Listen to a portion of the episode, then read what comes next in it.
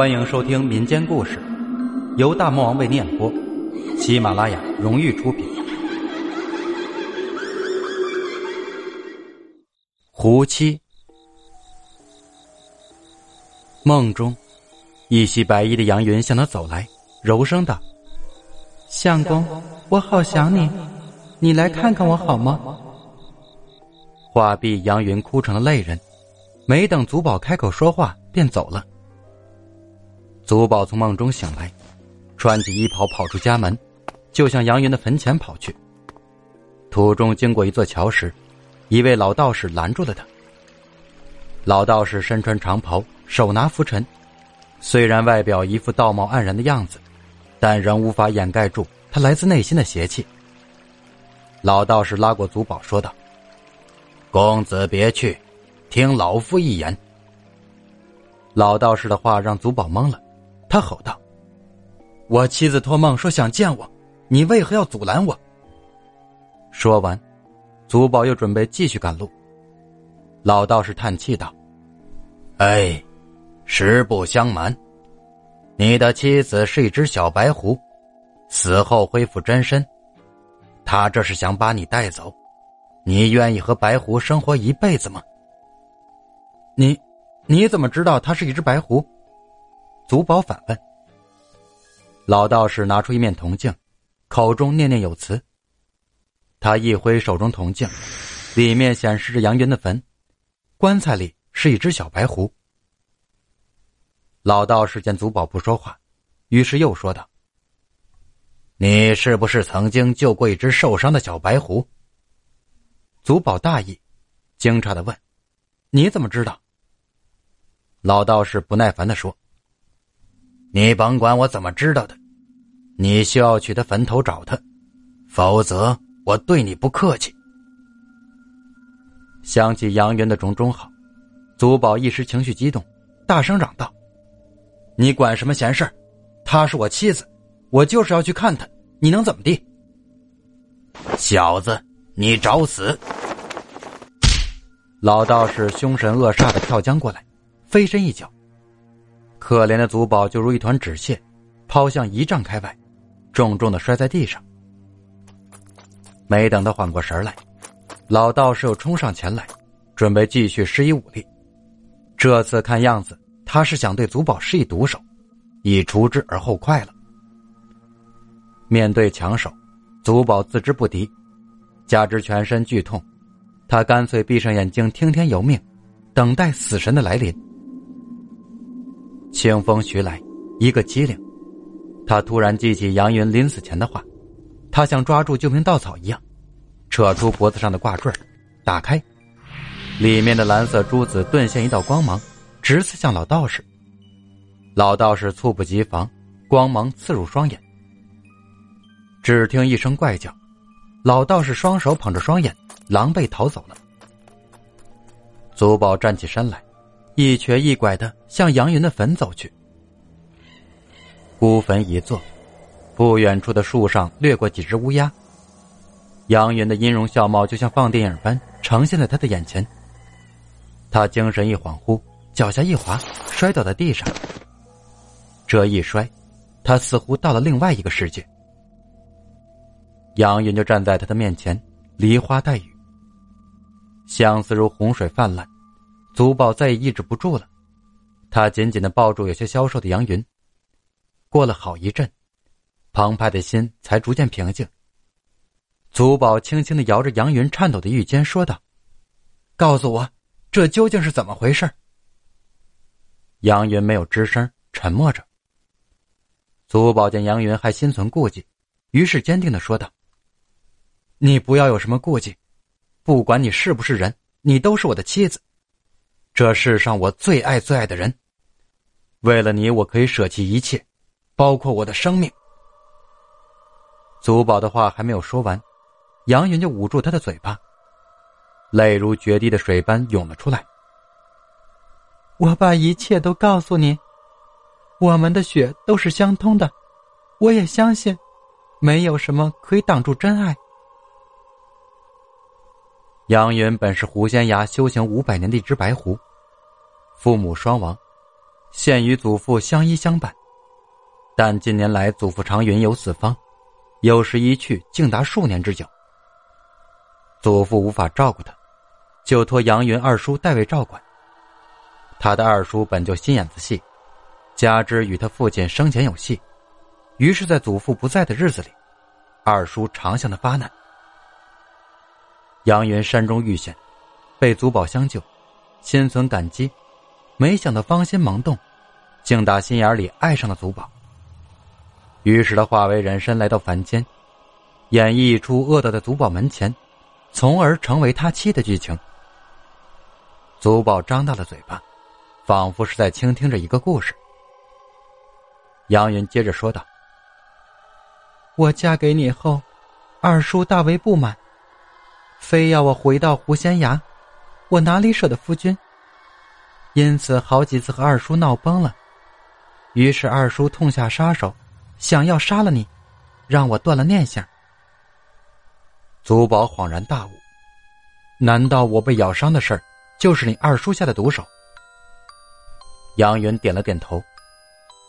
二叔没有想到，我用自己的命换回了你的命。这一切你都知道。自己的二叔当然了解了。我知道我死后，他对你仍不会罢手的，所以将祖父给的蓝光珠送给了你。在生死关头可以救你的命。祖宝问：“蓝光珠是你的祖父送你的？”杨云点点头。他也担心二叔害我，于是传我这个宝贝以闲置二叔。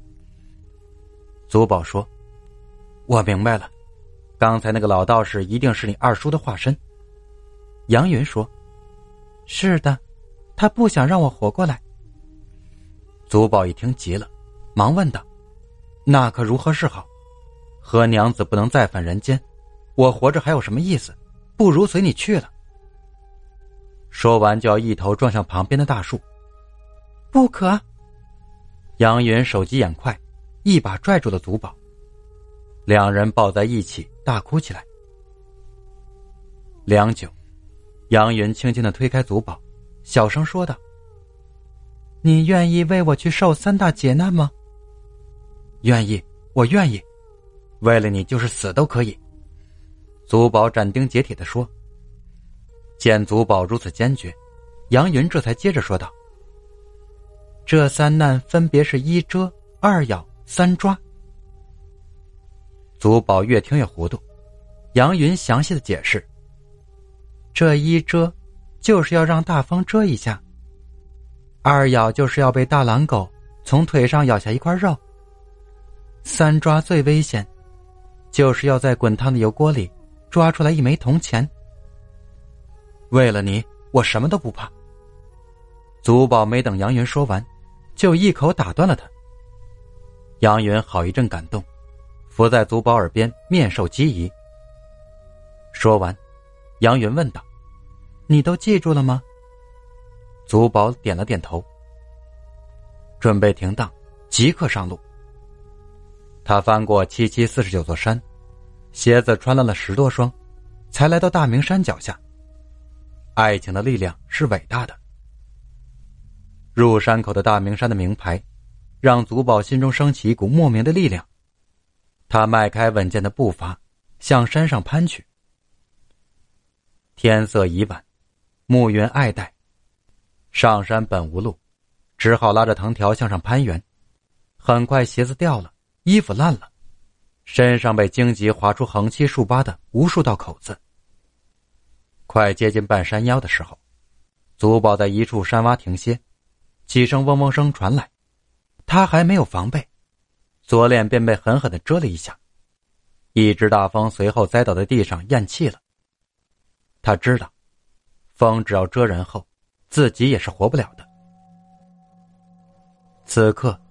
他感觉左脸就好像吹气球似的在肿胀着，好在事先有所防备，他赶紧从怀中取出解药涂在伤处，火辣辣的感觉顿时消退，几分钟后竟如没事一般。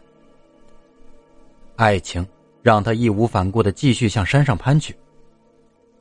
几声犬吠传来，一条大黄狗凶猛的扑来，他没有躲避，硬是让大黄狗从自己的右腿上活生生的扯下一块肉，叼走了。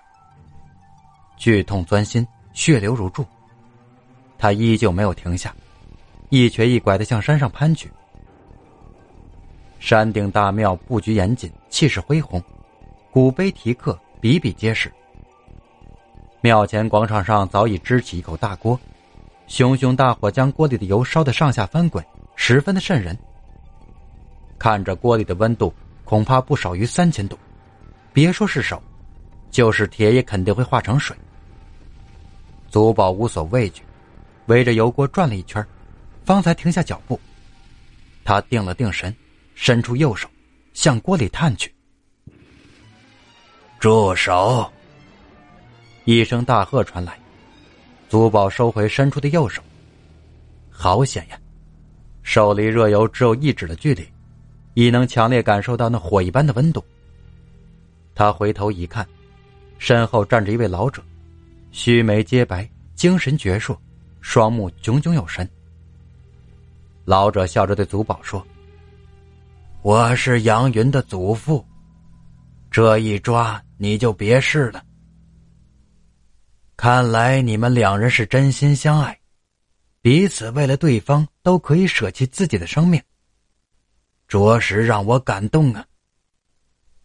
孙女能有一个好的归宿，我也是心下大安。这样吧，我废掉百年功力，为她换回还阳符，就算是我给他的嫁礼吧。说完，反身进屋。许久后，祖父拿着一张黄色纸递给了祖宝，并郑重的说道：“你拿回去，烧尽后将灰撒在杨云的坟头，这样他便会脱离狐气，重到凡间。你和他就在大明山下找个地方安家吧。”顿了顿，祖父又接着说：“你让云儿放心好了。”我会警告他二叔，不得再干涉你们。快去吧，云儿还等着你呢。